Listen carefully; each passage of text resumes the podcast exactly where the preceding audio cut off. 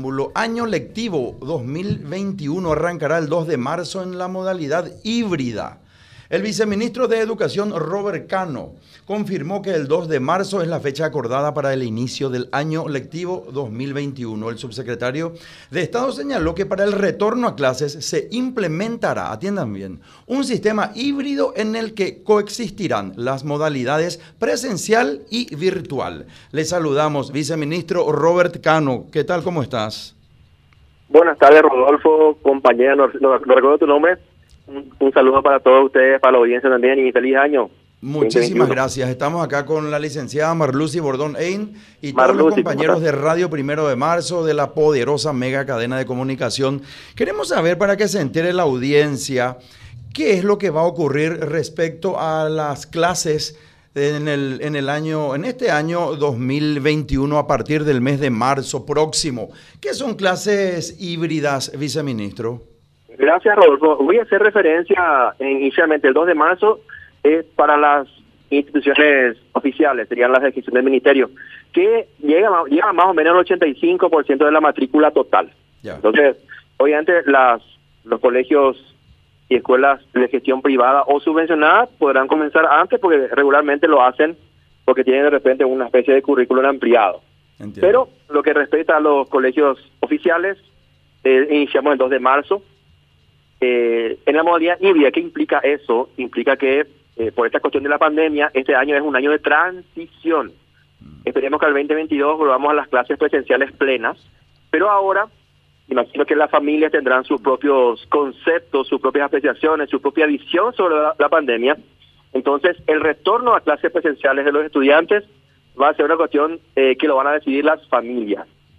Yo puedo decidir si mi hijo, si yo considero padre, madre o tutor que las condiciones están dadas, bueno, yo adelante eh, puedo autorizar, autorizar a mi niño o mi niña a que vaya a las escuelas en régimen presencial. Si considero, por alguna razón, sea cual fuera, cual fuere, eh, de que no están dadas las condiciones, bueno, yo prefiero que mis hijos continúen en régimen virtual como hicimos el año pasado, pero con una propuesta mejorada, obviamente, más de los aprendizajes del 2020. Eso es lo que es híbrido. Sí. Eh, eso no es una, viceministro, ahí tengo una primera, una primera pregunta respecto a esto que estamos conversando. ¿Cuál va a ser el horario de, la, de los alumnos con clases no presenciales? Bueno, tenemos nosotros un, y vamos de vuelta a los a los, a los colegios de escuelas de gestión oficial, ¿verdad? Tenemos un horario nacional de clases, así como tuvimos el año pasado. El año pasado sabíamos grado por grado qué se daba, qué asignaturas se daban cada día.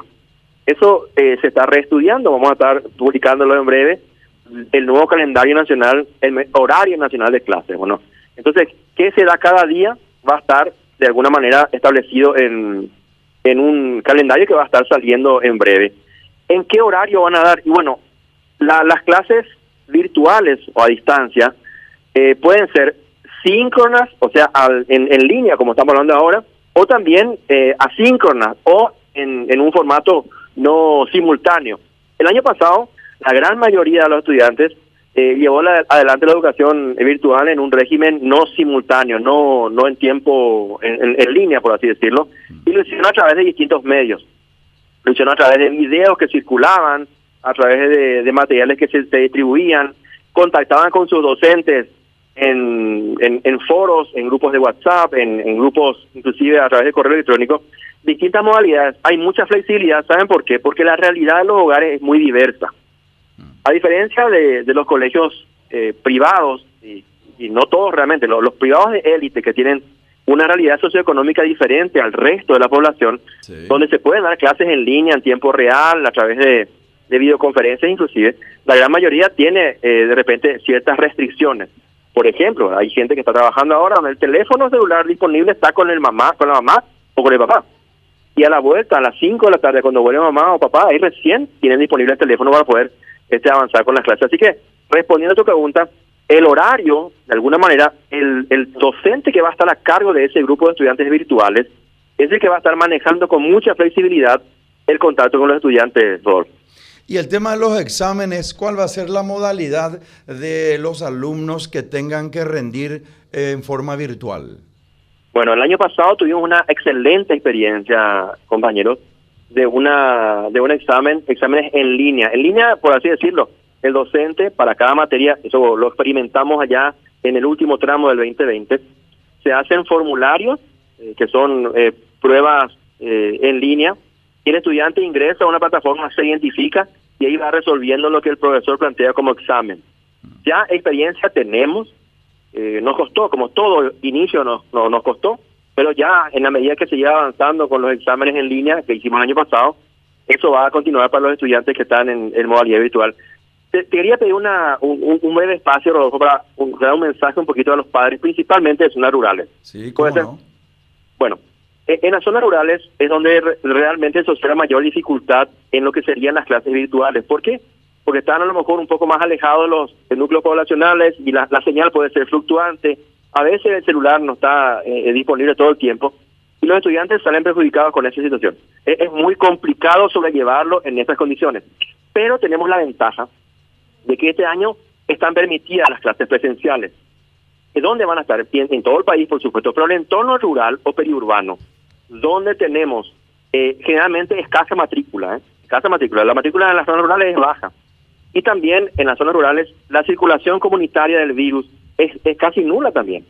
Entonces no hay ninguna ningún impedimento, por lo menos para que los padres envíen a sus hijos a clases presenciales. O el llamado para nosotros, para los, para, los padres, principalmente de zonas rurales, que el año pasado tuvieron una dificultad mayor que el resto, es que este año envíen a sus hijos a, las clases presenciales de modo tal que puedan tener esa atención personalizada de parte de un docente y que las clases se desarrollen en la modalidad como veníamos haciendo hasta el 2019 con, con las clases presenciales. Eso es lo que quería transmitir a la gente.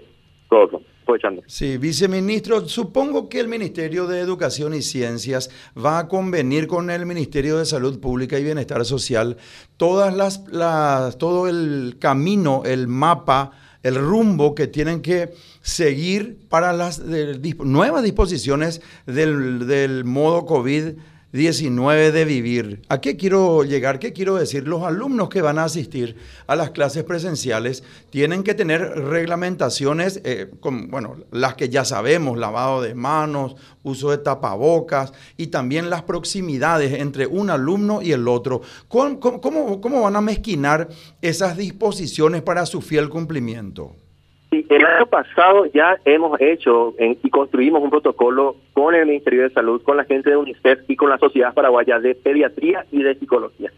Que fue un protocolo que se implementó de forma experimental allá por noviembre de 2020 con los estudiantes del último año a nivel medio. No sé si recordarán que, que permitimos el ingreso eh, para ese cierre emocional de los estudiantes del último año. Sí, sí. Este protocolo contempla justamente eso, Rodolfo.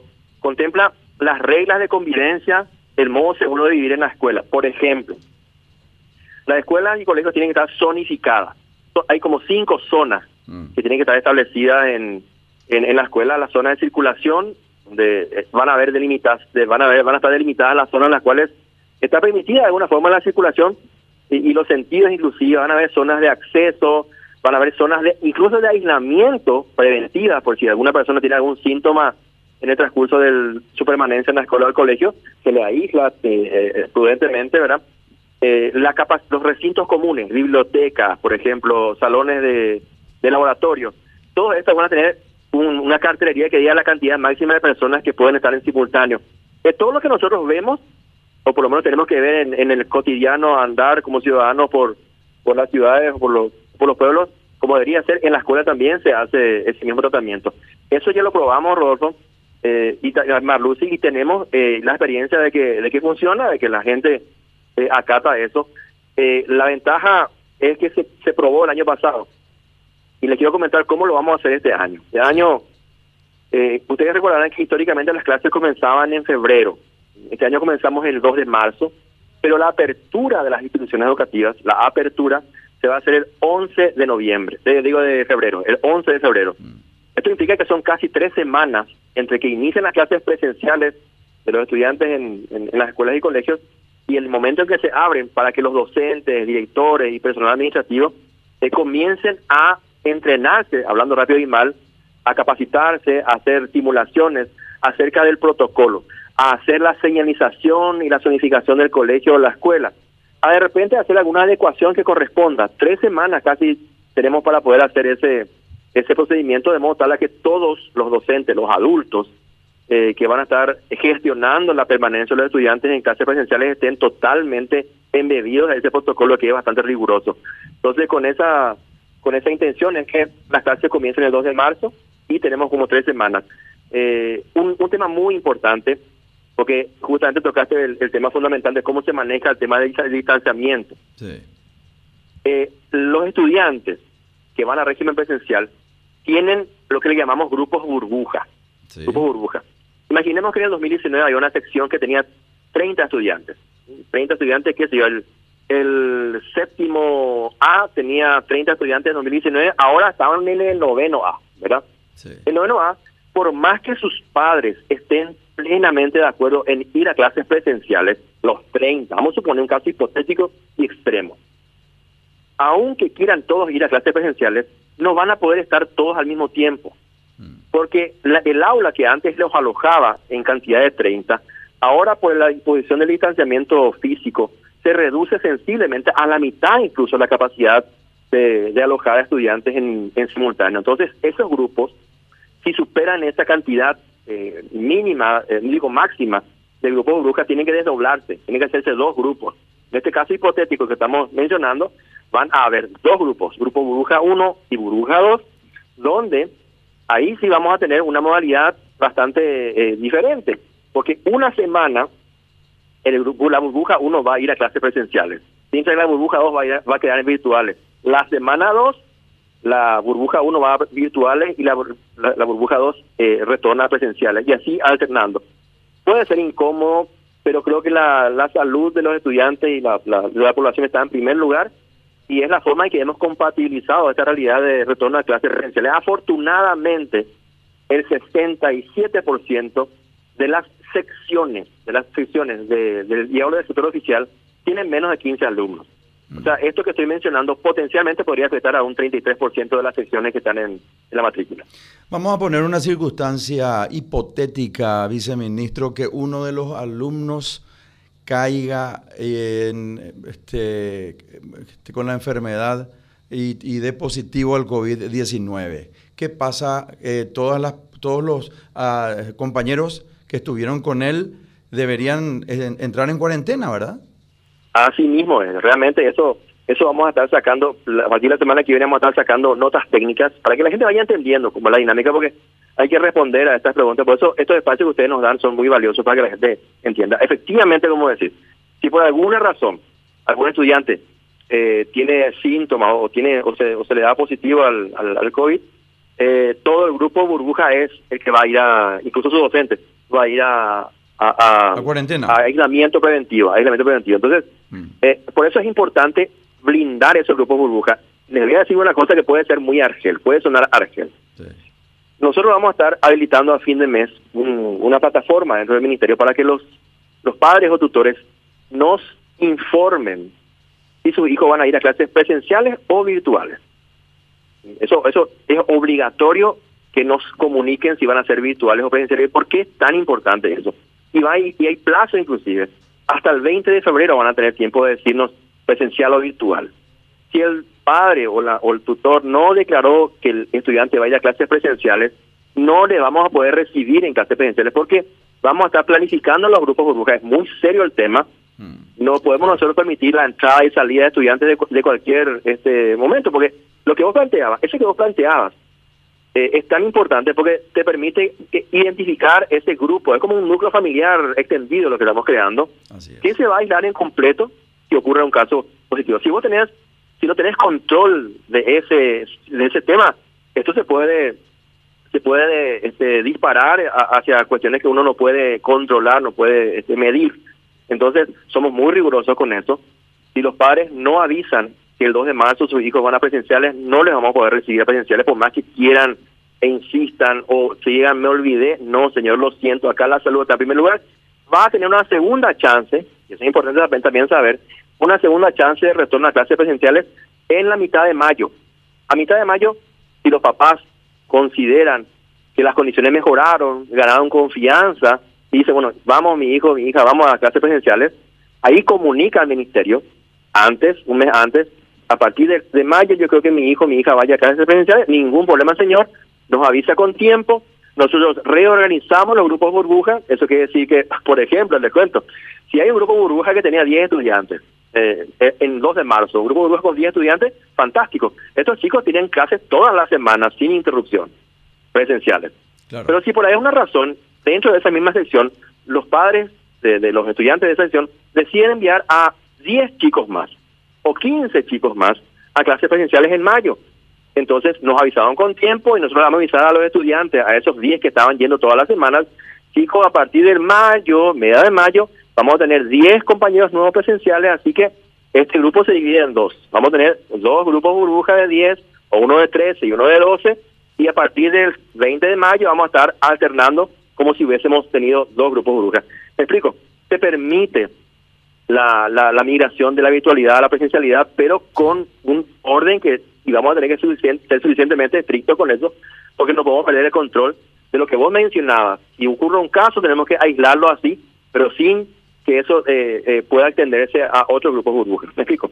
Absolutamente. El tema de los recreos, viceministro, en el tema de los recreos, sobre todo los más chicos, ¿verdad? que van a la cantina, comen, se pudieran quitar el tapabocas, o sea, de hecho se van a sacar el tapabocas para, para tomar una gaseosa, comer un sándwich, etcétera. Eh, me imagino que, a ver, primero quiero saber si si va a haber recreo y en el caso específico de que sí va a haber, eh, me imagino que van a haber personas cuidando, ¿verdad? Que, que, se cumplan todas las reglamentaciones. Totalmente, Rodolfo. Y es más, le voy a explicar. Es, es interesante que nos pregunten esto porque la gente tiene que saber. Eh, nosotros queremos que la, escuela sea un lugar seguro. Eh, ayer justamente estábamos reunidos con la gente del Ministerio de Salud, porque el tema del, allí justamente el tema de los recreos, por ejemplo. Ayer tocamos, luego justamente, había una primicia, ya que me hiciste pregunta. Los recreos van a existir, pero van a ser escalonados. Eso quiere decir que no van a salir todos al mismo tiempo.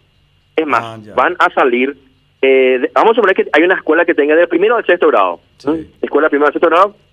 Entonces, en ese caso, son como 20 minutos de recreo los primeros en salir van a ser los del primer grado y los del cuarto grado, en ese orden, ¿verdad? Ah, ¿Por qué primero y cuarto? Porque hay una distancia de casi cuatro años y el del primer grado no socializa mucho con el de cuarto grado. Así es. El de primer grado socializa con el de segundo eventualmente porque están muy próximos en la edad, ¿se entiende? Y juegan juntos y esas cosas. Entonces los separamos. Entonces naturalmente se van a quedar solamente los del primer grado y después otro grupo los de cuarto que están eh, generacionalmente a una distancia bastante importante. Después, después de que estos chicos, con esos 20 minutos y un grupito, dos, dos grupos nos van a salir y, y van en todo el patio para ellos, van a salir los del segundo y los del quinto, de vuelta separados. Y después, después de 20 minutos, los del tercero con los del sexto. Para los estudiantes de nivel medio, atiendan bien que es muy importante, nivel medio y tercer ciclo, que son los más grandes, donde de repente existe este mucho más propensión a socializar en forma mucho más este, activa eh, nos preocupa mucho eso. Ahí sí que no se van a cruzar los lo del tercer ciclo con los del nivel medio. Tercer ciclo para que se ilustren son séptimo, octavo, noveno grado. Esos tres años, después vienen los, los de nivel medio, primero, segundo y tercero. Ellos no, por más que el colegio tenga, voy al caso del Colegio Nacional de la Capital, que tiene desde el séptimo grado hasta el último año de nivel medio. La propuesta del MEC para, para ese colegio y para todos los que tengan esa modalidad es que, por ejemplo, la, no todas las materias van a ser dadas en forma presencial. ¿Se entiende? Sí. Solamente las materias troncales, las instrumentales, matemática, comunicación, física, química, educación física, inglés y algunas más, son las que se van a dar en formato presencial. El resto de las asignaturas vamos a seguir dándolas en virtual. ¿Se entiende la, lógica? Totalmente, totalmente. Bueno, e, ¿eso qué, qué nos permite, Rodolfo? Y para que, que explique con tanto detalle, porque creo que la gente Pero esa es la idea justamente, que te explayes y que, y que nos comentes, porque eso es lo que queremos, viceministro. Sí, sí. Entonces, fíjense por cómo va a ser el tercer ciclo y la media. Como lo que hacemos nosotros es agrupar las materias presenciales del tercer ciclo lunes, martes y miércoles y dejamos jueves y viernes las materias virtuales. ¿Se entiende? Sí. O sea, el jueves y viernes van a dar ética, van a dar este, desarrollo personal, van a dar historia, jueves y viernes. ¿Se entiende? Eh, y los del nivel medio van a dar clases, las clases virtuales del nivel medio, eh, antropología y otras más, psicología, se van a dar lunes y martes virtuales. Y miércoles, jueves y viernes todas las presenciales, física, química, este, comunicación, matemáticas, van a darse mar, miércoles, jueves y viernes. Entonces, ¿cómo va a ser el horario en el CNC, por ejemplo? Mm. Así va a ser. Primera semana del mes. Vamos a suponer primera semana de, de, abril, ponerle ¿verdad? Entonces, lunes, martes y miércoles, esa primera semana de ese mes, lunes, martes y miércoles, se van a ir solamente los del tercer ciclo, séptimo, octavo, noveno. Los estudiantes de nivel medio se van a quedar en sus casas porque van a tener clases eh, virtuales lunes, martes y miércoles. ¿Entiendes? Esa primera semana. Jueves y viernes, el tercer ciclo se queda en su casa y da clases virtuales de esas materias que te decía recién, en sus casas, virtuales. Y las, los, los chicos del nivel medio van a ir a clases presenciales jueves y viernes. Entonces, en todas las semanas no se mezclan, porque son colegios muy populosos. ¿Entiendes? hay varias secciones del mismo curso. Hay, qué sé yo, cuatro secciones, por ejemplo, de, primer año de la media en, el CNC.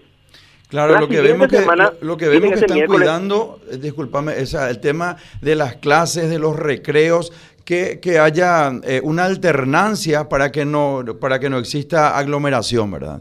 El mismo principio que decíamos para los chicos, los más pequeños del, del primer grado, segundo, hasta el sexto que te decía recién del recreo escalonado, va a regir para el recreo en el caso de los del séptimo, octavo, noveno. Por ejemplo, salen solo los del séptimo, después solo los del octavo y solo los del noveno, por ejemplo. ¿Se entiende cómo es el Absolutamente. Y la segunda semana y el CNC, el lunes y martes va a ir tercer ciclo, o sea, séptimo, octavo, noveno presencial, jueves, viernes y sábado va a ir virtual. Y el nivel medio va a ir miércoles, jueves y viernes en presencial. Eh, y, bueno, el lunes y martes va a estar en virtual. No sé si lo estoy haciendo entender. ¿Qué, ah. ¿Qué se consigue con eso? Se consigue con eso que no haya aglomeración. Entendemos que puede ser un poco engorroso, pero nos vamos a acostumbrar rápido a entender esta dinámica donde eh, efectivamente las materias instrumentales vamos a estar dándolas en presenciales, que son un poco más complicadas, las que siempre eh, requieren, este, tienen más carga horaria también, obviamente. Vamos a estar dándolas en ese régimen y las otras eh, en virtual como hicimos el año 2020. Viceministro, vamos a suponer que vos hubieras tenido, no sé si lo tenés o no, pero no quiero entrar en, en, cuestiones personales, sí quiero poner como un, como un ejemplo para, para hacer la pregunta. Supongamos que hayas tenido hijos en edad escolar. ¿Qué hubieras sugerido o qué hubieras hecho? ¿Le hubieras enviado a clases presenciales o le dejabas en tu casa con clases virtuales?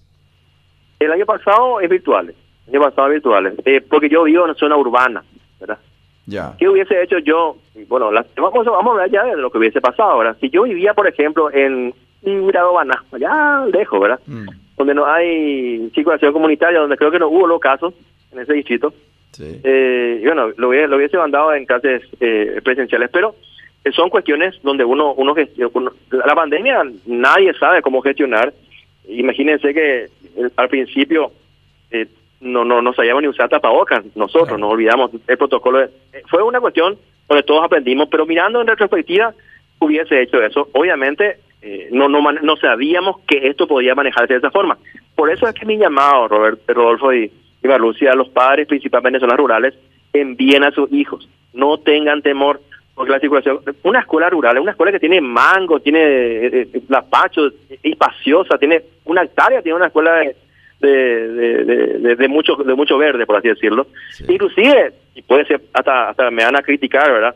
Pueden incluso dar clase bajo el mango si quieren, eh, de repente para para poder este airearse un poco más. Eh, eh, muchos países, ahora incluso me comentaban, están optando por buscar espacios abiertos para dar clases, no necesariamente en la, la sala de clases, se van a dar clases en el tinglado, se van a dar clases en el salón de altos, espacios lo más abiertos posible. ¿Y por qué no decir si el tiempo está bien? Y vamos a hablar, por ejemplo, qué sé yo, vamos, a hablar de, de la fotosíntesis, bueno, vayamos al patio y, y, hablemos debajo de un árbol de la fotosíntesis, por ejemplo. Claro, claro, claro. No, de verdad que, que lo que escuchamos como una recomendación primordial del Ministerio de Salud Pública es que cuando, o sea, cuando el espacio es más grande hay menos posibilidad de contagio, ¿verdad? En este, en este caso específico lo que estás diciendo, que si hay una, si de repente existe alguna posibilidad de dictar una clase al aire libre, que se podría hacer lo propio, ¿verdad? Totalmente, es lo que lo, lo que sin que lo miren mal, ¿verdad? Porque generalmente la gente mira mal cuando las clases de abajo los mangos, es una mm. cuestión ahí hay un estigma que tiene el ministerio por el tema de las clases bajo mango, pero en este caso creo que eh, conviene hacer, si es que las condiciones están dadas, este, lo más aireado posible, ahí sí que es más seguro todavía con la convivencia dentro de la escuela. Viceministro, antes de cerrar la entrevista, agradeciéndote tu tiempo, algo que le quieras decir a la audiencia de Vamos por Más Paraguay, que estamos aquí con una, con una, con una gran, gran audiencia de, de, muchísima gente que sigue este programa a través de Radio Primero de Marzo de la mega cadena de comunicación. ¿Qué le querés decir a la audiencia, a la gente? Algo que yo tengo acá en, en, la garganta es, es, una palabra gracias. ¿Saben por qué? Porque el año pasado fue difícil. Para mm. todos fue difícil. Y, entiendo que habrá sido muy incómodo para los papás pasar de ser padres a ser maestros, porque así fue, ¿verdad? A los estudiantes que tenían que compatibilizar los problemas de la casa con, con los estudios. Todos hicimos un gran esfuerzo. Eh, ¿Habremos cometido errores? Por supuesto que sí, pero nunca fue con intenciones de perjudicar a nadie, sino más bien por, por la idea de mejorar. Así que, y aprendimos mucho.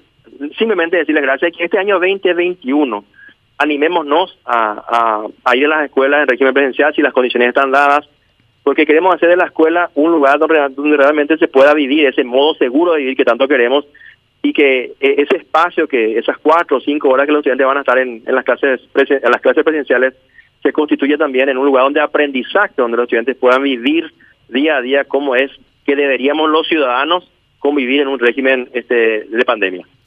Muchas gracias, viceministro. Un gran abrazo y en contacto permanente. Quede bien, ¿eh? gracias. Hasta luego. Conversamos con el viceministro de Educación y Ciencias, Robert Cano.